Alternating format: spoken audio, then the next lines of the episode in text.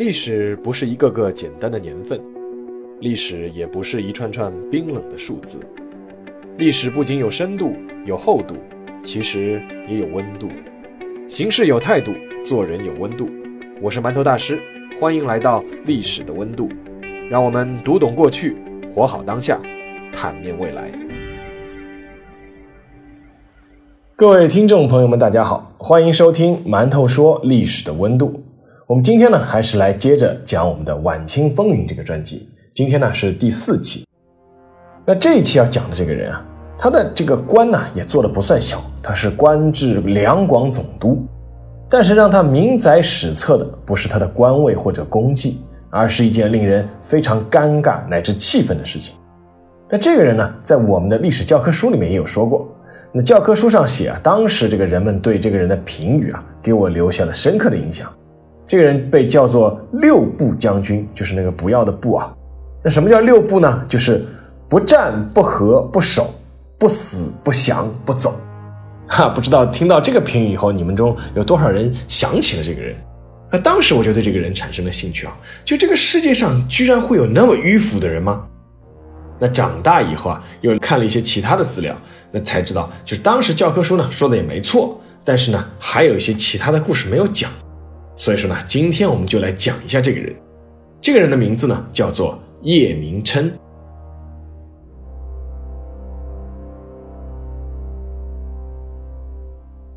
故事呢要从一八五八年的十二月二十九日说起。在这一天，英法联军终于是攻破了广州城。这是英法联军在一八五六年之后第二次攻破广州城。而在一八五六年这场以进攻广州开始的战争，在我们的教科书上有一个官方的称呼，叫做第二次鸦片战争。但是，一八五八年年末的这个第二次攻破广州城，是真正的破城了。那么，在攻破城池之后呢？当时的广东巡抚百贵、广州将军莫克德讷先后呢是向英法联军投降。不过呢，侵略者们知道。这两个人啊，并不是广州城的最高领导。几天之后，英法联军在广州城的老城的督府衙门里面找到了他们要找的那个人，也就是真正的最高领导。那这个清朝官员呢，当时是头戴顶戴花翎，身穿正式官服，端坐在朝堂之上，仿佛面对的不是荷枪实弹的英法联军，而是前来击鼓鸣冤的百姓。英国士兵是一拥而上，就将那个清朝官员给带走了。走的时候，那位清朝的官员还面不改色，步履从容。而这个人呢，就是当时的两广总督叶明琛。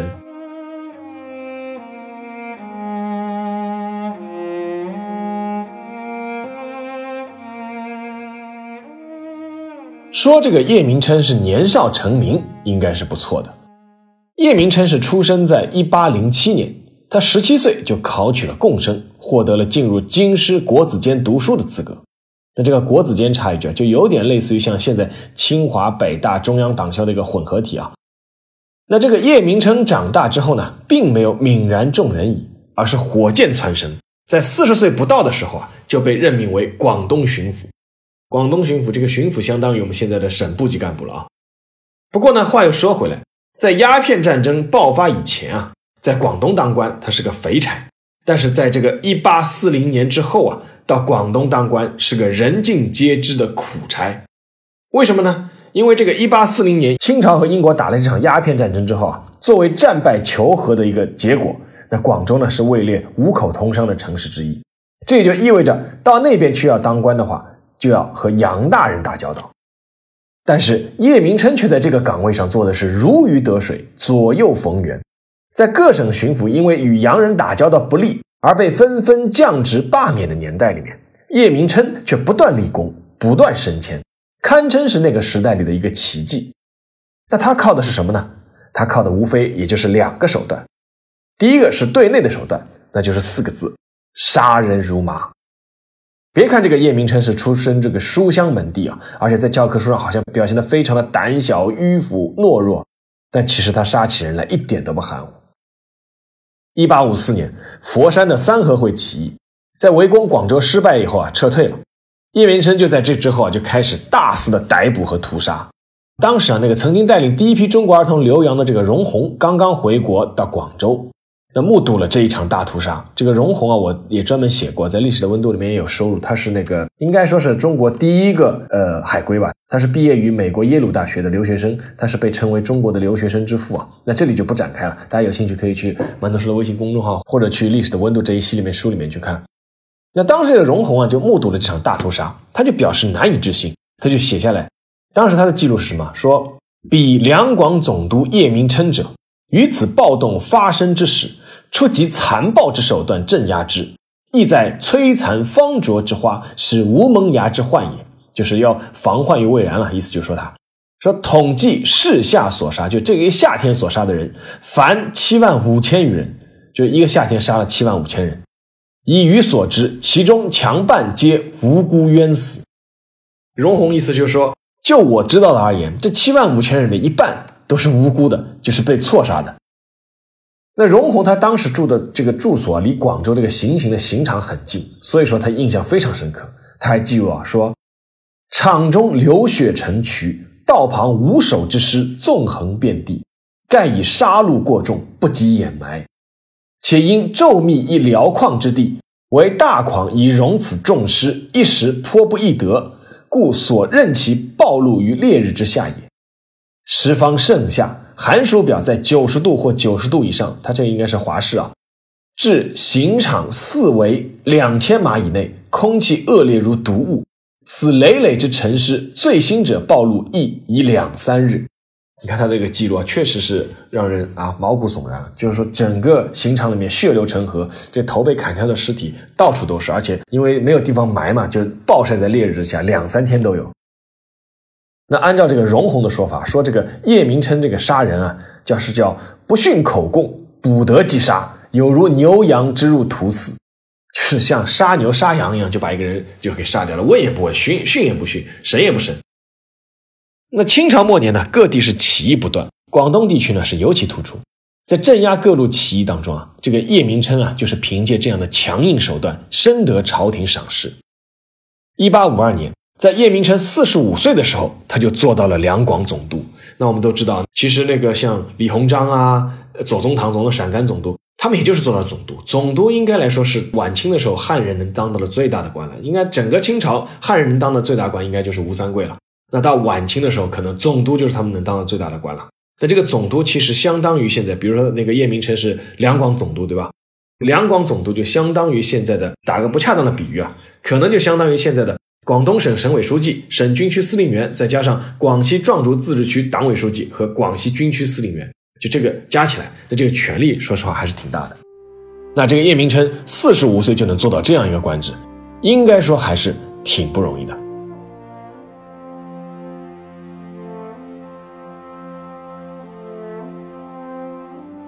叶明琛深得赏识的另一个手段，前面说是第一个手段是对内杀人如麻，对吧？那另一个手段呢，就是对外，就是对洋人的。总结下来的诀窍呢，其实就是一个字，什么字呢？拖，拖延的拖。在经历第一次鸦片战争的失败以后啊，大清帝国被迫向西方世界开通了自己五个口岸城市，其中的四座城市——福州、厦门、宁波、上海，都陆续在城内开通了领事馆。但是，洋人们在最早和他们接触的这个广州，却碰到了大阻碍。那必须要承认啊，这个广东人在抵制洋人这件事情是非常团结的。自从这个三元里抗英之后，这个教科书上也有写，那广东人对英国人在城内开领事馆是一直是强烈抵制的。那这个托字诀的这个首先这个提倡者是当时的两广总督，叫齐英。一八四七年，齐英和英国人是秘密达成条约，就是哎，我来跟你讲，这个广东人啊，这个我们的广东人民太剽悍了。那你们呢？不要急，给我点时间。两年之后，我肯定按照约定让你们进城开领事馆。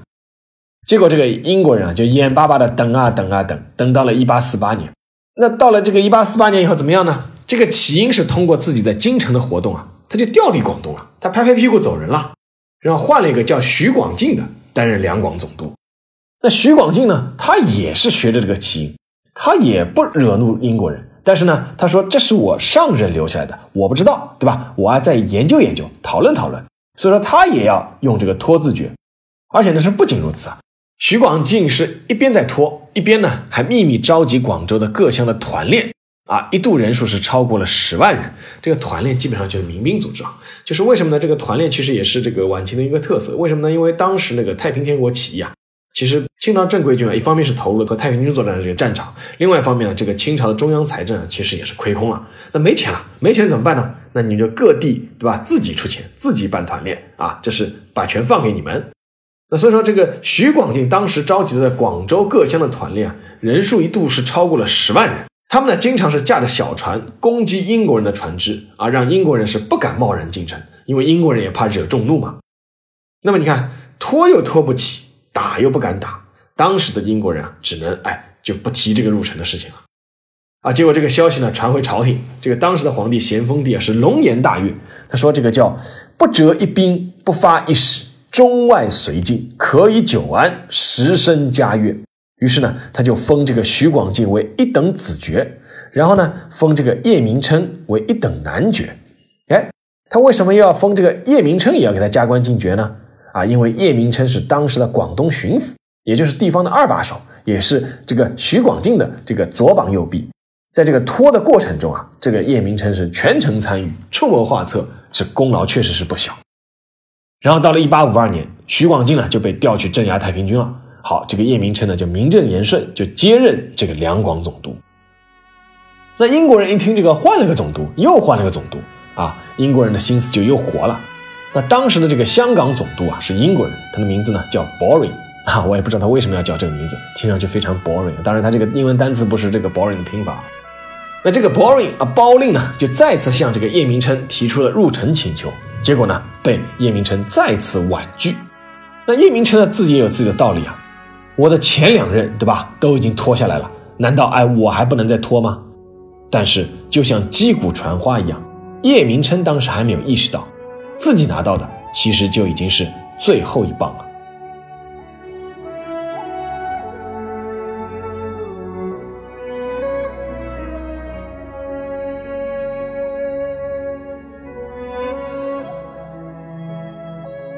一八五六年，一艘叫“亚罗号”的帆船，让叶明琛的命运开始发生了大转折。亚罗号呢，是一艘商船。在当时的英属香港登记过，在这艘船抵达广州的时候，当时的广东水师千总梁国定是接到举报，说是有海盗在这艘船上，于是呢就率人登船捉拿。他上船以后呢，就将这个亚罗号船上的十二名水手给扣押了。好，这个举动呢就引起了亚罗号船长是个英国人，叫肯尼迪。这个肯尼迪就抗议了，说中国人侵犯了英国的主权。他的理由是什么？就是当时的这个《虎门条约》约定啊，是必须由英国人来自己审问犯人的。而且这个肯尼迪还说啊，啊，这个广东水师这个清兵还撕毁了英国的国旗。但是啊，这件事现还原来看，英国人的做法其实是完全没有道理的。首先，亚罗号虽然在香港登记过，但其实已经过期两周了。其次，就算你亚罗号在香港登记过，但是亚罗号的船主是中国人。你英国人这个肯尼迪啊，只不过是一个被雇佣的船长而已啊，怎么能说这艘船就是英国的呢？中国人在自己的港口是有权登船检查的。还有第三，当时要逮捕的那两个海盗叫梁明泰和梁建富，他们确实就是在这个十二个人手里，他们确实就是以水手的身份藏在船上的。还有第四点，当时船上其实根本就没有悬挂英国国旗，只是挂了一副信号旗。但是倒过来讲。当时的清朝，这个清朝人也没有什么国旗概念的。那就我还专门写过一个，就是当时清朝是怎么会有国旗概念，怎么会有自己第一面国旗的，叫一场斗殴逼出的国旗，在那个馒头说公号里面也有啊。但是呢，这个当时的这个英国领事巴夏里啊，就抓住机会，开始向这个两广总督叶明琛就是施加压力，说这个要这个这广东水师的这个千总梁国定出面，要送还被扣押的水手，还要公开道歉。然后呢，这个叶明琛先把这个犯人拿过来审问了。审问之后，他就召回这个英国领馆。他说：“那十二个人当中，确实有梁明泰和梁建福两名海盗，这是真的事情，我们也没有瞎讲，对吧？那中国官府呢？我们现在就把这两个海盗留下来了，再留下一个叫吴亚作的人做证人，其他剩下的九个人，我立即送还。那至于亚罗号，这是中国人的船，当时船上也没有悬挂英国国旗，我们并没有侮辱国旗这件事情。巴夏里就接到叶明琛的回复以后啊，他表示不满意，他要求二十四小时之内释放全部的水手，并且正式道歉。那叶明琛接到这个英国人的这个最后通牒以后啊，他退了一步，表示呢，他说我把那个证人吴亚作啊也放回来，我只把两名海盗留下来，这两名是海盗啊，对吧？我留他们总归是没有问题的吧？但这个英国领事这个巴夏里还是不同意。那最终呢，叶明琛再退一大步。他就派这个南海县的县城啊，亲自送十二名水手到这个英国领馆，这全送回来了啊！海盗我也不抓了，但是呢，不道歉，这我没错，为什么要道歉？那应该说，在整个处理的过程中啊，这个叶明琛啊，还是做到了有理有利有节。那马克思曾经在这个一八五七年一月二十三日的《纽约每日论坛报》上写过一篇社论，当时啊，马克思是这样评价的，他说，在全部事件过程中。错误在英国人方面，确实，这个中国人如此令人信服的把全部问题都解决了。但是中国人有句话叫“欲加之罪，何患无辞”啊。他当时英国人只是需要一个借口，所以说呢，在叶明琛愿意送回水手的时候呢，英国人却不收了，他拒绝接收水手。他说：“你们晚了，对吧？一切都来不及了。”随后呢，英国军舰就开始炮轰广州城，那第二次鸦片战争就这样爆发了。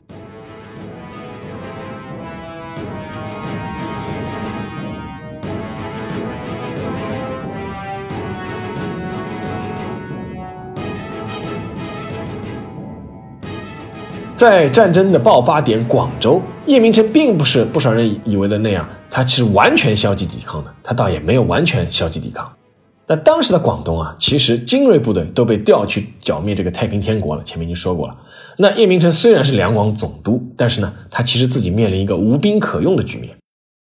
即便如此啊，英国军舰一开炮，叶明琛就在城内贴出了告示，他是号召要军民同心，共同抵抗侵略者。他当时呢告示这么说：“他说，英夷对吧？这个夷嘛，就师夷长技以制夷的夷。英夷攻扰省城，伤害兵民，罪大恶极。但凡见上岸与在船滋事英匪，痛加剿捕，准其格杀无论。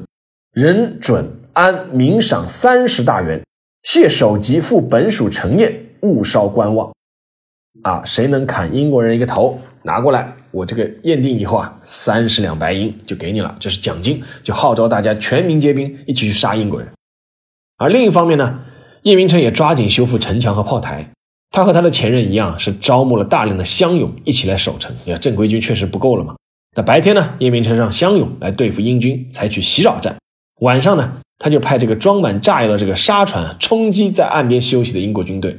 还派出这个火筏子啊，对这个英国军舰进行火攻。哎呀，这个看完《三国演义》都是啊，海上怎么办？打不过人家怎么办？那就是用火攻啊。那值得一提的是啊，这个叶明琛还有点战略眼光，他还派人去袭击英国军队的这个战略后勤基地，哪里呢？就是香港，而且他还对香港实行禁运，甚至还派人去香港投过毒啊。这个投毒这个事情一度在让这个香港陷入极大的恐慌，很多英国人都逃到澳门去避祸了。那在叶明琛的各种手段之下呢，英国军队是围攻广州是四个月没有打下来，香港总督这个 Boring 啊，这个 Boring 啊，这个包令甚至还因此被英国政府给解职了。那么这样看下来，这个叶明琛似乎又是一个智勇双全的民族英雄了吗？哎呀，也不尽然呐。在这个英军围攻广州的过程中啊，这个叶明琛虽然是始终镇定自若，处乱不惊。那么是不是他真的有大气魄呢？哎呀，也不是的，是因为他非常的迷信。叶明琛在这个自己的总督衙门里面，给他还有他自己的老爹建了一个叫长春仙馆，里面祭祀的是吕洞宾和李太白两位大仙。你看这个叶明琛是信道教的啊。当时抵抗英军的一切军令和行动啊，在这个发布之前，叶明琛都要是先要伏击。这个伏击不是那个打埋伏战啊，就是中国道教的一种占卜的方法，叫伏击啊，大家一查就知道了。那他就反复宽慰这个部下说：“你们放心，不要慌。那十五天以后啊，肯定就是一切太平无事了。”那你这个叶明琛是怎么知道的呢？其实他怎么知道？他是占卜告诉他啊，十五天以后没事，他就非常的笃定。那另一方面，还让叶明琛自己比较得意的是，他还在这场战争中，他说自己打起了情报战。怎么打情报战呢？一方面，他大力逮捕广州城内给英国人通风报信的汉奸啊，另一方面呢，他就发动自己安插在香港多年的这个所谓的情报网，为他送来英国人的各种情报。叶明琛还自豪的上奏啊，说这叫我和数十处报单互证，然后得其端序啊，他也不讲究单一信源，对吧？孤信不正，那他要互相那个信源几处信源交叉验证。那么真实的情况是怎么样呢？真实情况啊，就是这个叶明琛在香港的那些情报人员啊，业务能力基本上都属于很差的。很多人就是把当地公开出版的新闻、杂志、刊物信息就转给叶明琛就行了。不，你就这么转倒也算了，因为毕竟当时广州看不到香港的这些信息嘛，能转过来搬过来搬运工嘛，对吧？也是种帮助。但是这个最关键的是，这个情报传递错误了。当时英国人在和俄国人打克里米亚战争，叶明琛在英国的情报网传来的信息是，在这个克里米亚战争中，英国人是输给了俄国人，但其实是英国人是赢了俄国人，俄国人输了。那基于这种假情报，叶明琛就判断啊，这个英国人在克里米亚战争中已经输了，那在这里肯定坚持不了多久了啊，我们在顶顶，肯定他会自己撤退的。但是呢，事实是怎么样的呢？一八五七年十月，暂时退到香港的这个英国军队啊，他等到了额尔金爵士，他率领的援军，他退回去以后，其实没有走，他其实在等待援兵。好，他不仅是有英国人的援兵来了，而且法国人决定一起入伙了，所以说又组成了英法联军。其实当时啊，英法联军想，哎呀，广州还挺难打的，就绕过去算了。但是呢，他们当时截获了一艘中国的官船，看到上面的文件啊，得知一个情报，就是什么呢？叶明琛他已经没钱了，他没钱支付给这些乡勇继续来打英国人了。那换句话说呢，广州城其实已经基本是无兵可守了。所以说，这个一八五八年十二月二十九日，英法联军终于是打进了广州城。那我们这个节目刚刚开头说的那一幕就发生了。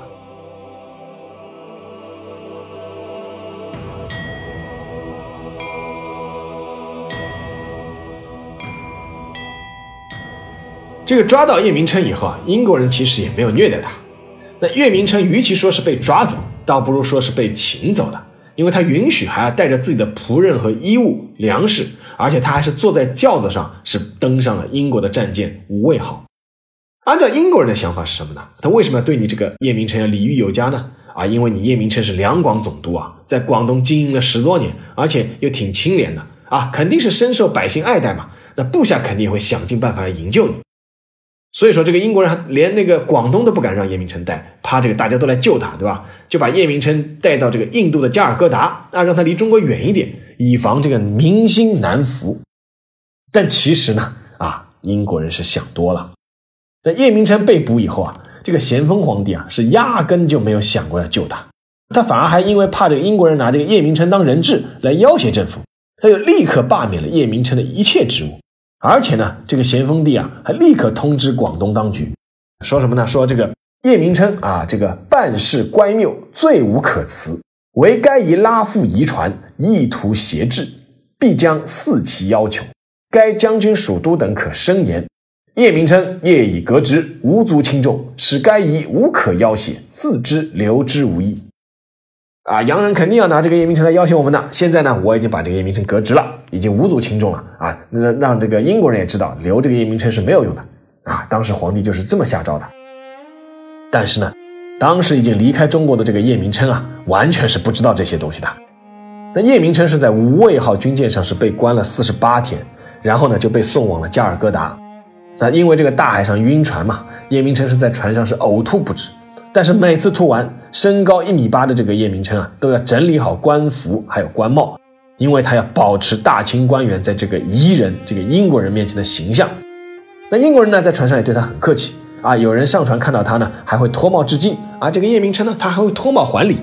只不过呢，这个叶明琛啊，以为在军舰上会见到这个额尔金爵士，而且呢，他就觉得自己能够当面斥责他。但是呢，这额尔金就压根就从来没有想过见他啊。那个叶明琛也觉得很冤啊，我是堂堂两广总督啊，对吧？你怎么不见我？那然后这个军舰就到了加尔各答啊。叶明琛当时还是气宇轩昂的上岸，时时刻刻保持自己的形象。而自从那个上岸开始啊，他就给自己起了个称号，叫海上苏武啊。苏武牧羊的故事我们都知道，然后叶明琛就自己把自己封为这个海上苏武。那据那个后来这个回国的叶明琛的仆人啊，他就回忆啊，他说这个叶明琛啊，原来当时到了加尔各答是有个美好的愿望，什么呢？就是英国人会把他送到英国，然后呢，他就能面见英国女王，和他当面对质啊！你为什么要无缘无故的挑起事端，要侵略我们的国家？然后在这个加尔各答呢，这个叶明琛就每天就在打副稿做准备，他就在想这个与英国女王见面以后啊，那应该怎么说？同时呢，他还让人每天翻译鸦片战争的战事新闻给他听，啊，听到英法联军获胜呢，他就捶胸顿足；听到这个清朝军队获胜，他就喜笑颜开。但是啊，随着时间的推移，叶明琛自己也渐渐认识到，英国人从来就没有想到过把他送到英国去，只是想让他在加尔各答待着，远离广州而已。而他自己呢，也不太可能再像苏武那样回归大汉了。在自己带来的粮食吃完之后，悲愤的叶明琛决定效法古人伯夷和叔齐，就是那个著名的故事“不食周粟”嘛，就是他决定不再吃外国人的粮食了。一八五九年四月九日，绝食一个多星期的叶明琛含恨逝世，终年五十二岁。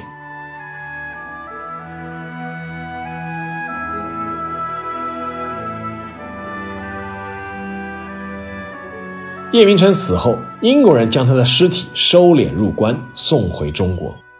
根据叶明琛的仆人回忆，叶明琛临死之前只说了一句话，哪句话呢？叫“辜负皇上天恩，死不瞑目”。而就在叶明琛被英国人抓去以后，咸丰帝是这样下诏来关照这个清朝官员的：“勿因叶明琛在彼，致存投鼠忌器之心。”该都以辱国殃民，生不如死，无足顾惜。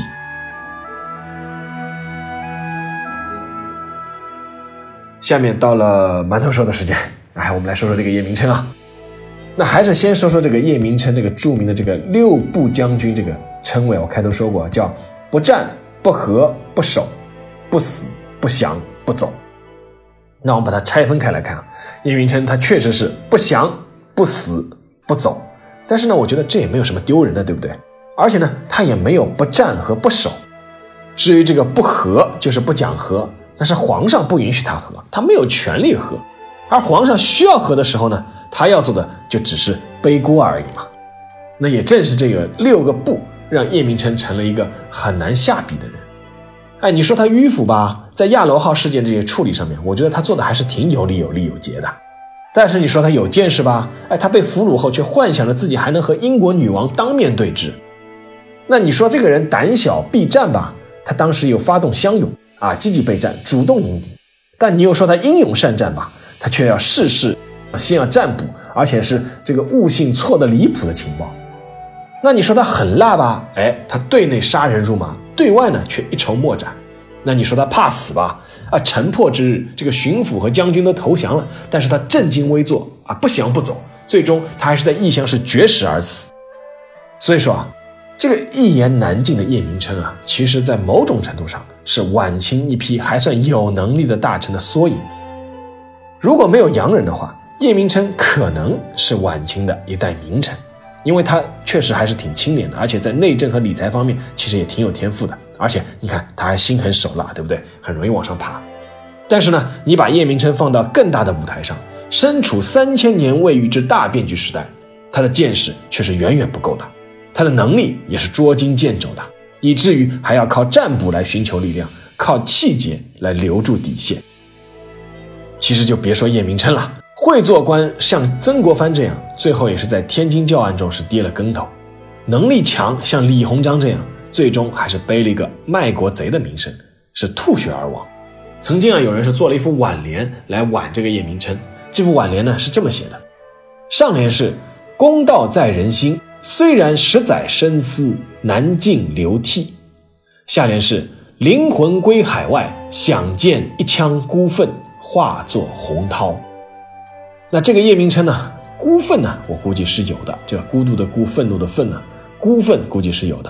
但是这个公道又如何说起呢？面对这个大变局时代，比起一腔孤愤来说，更重要的还是睁眼看世界吧。好了，那这一期的节目就到这里，让我们下一期再见。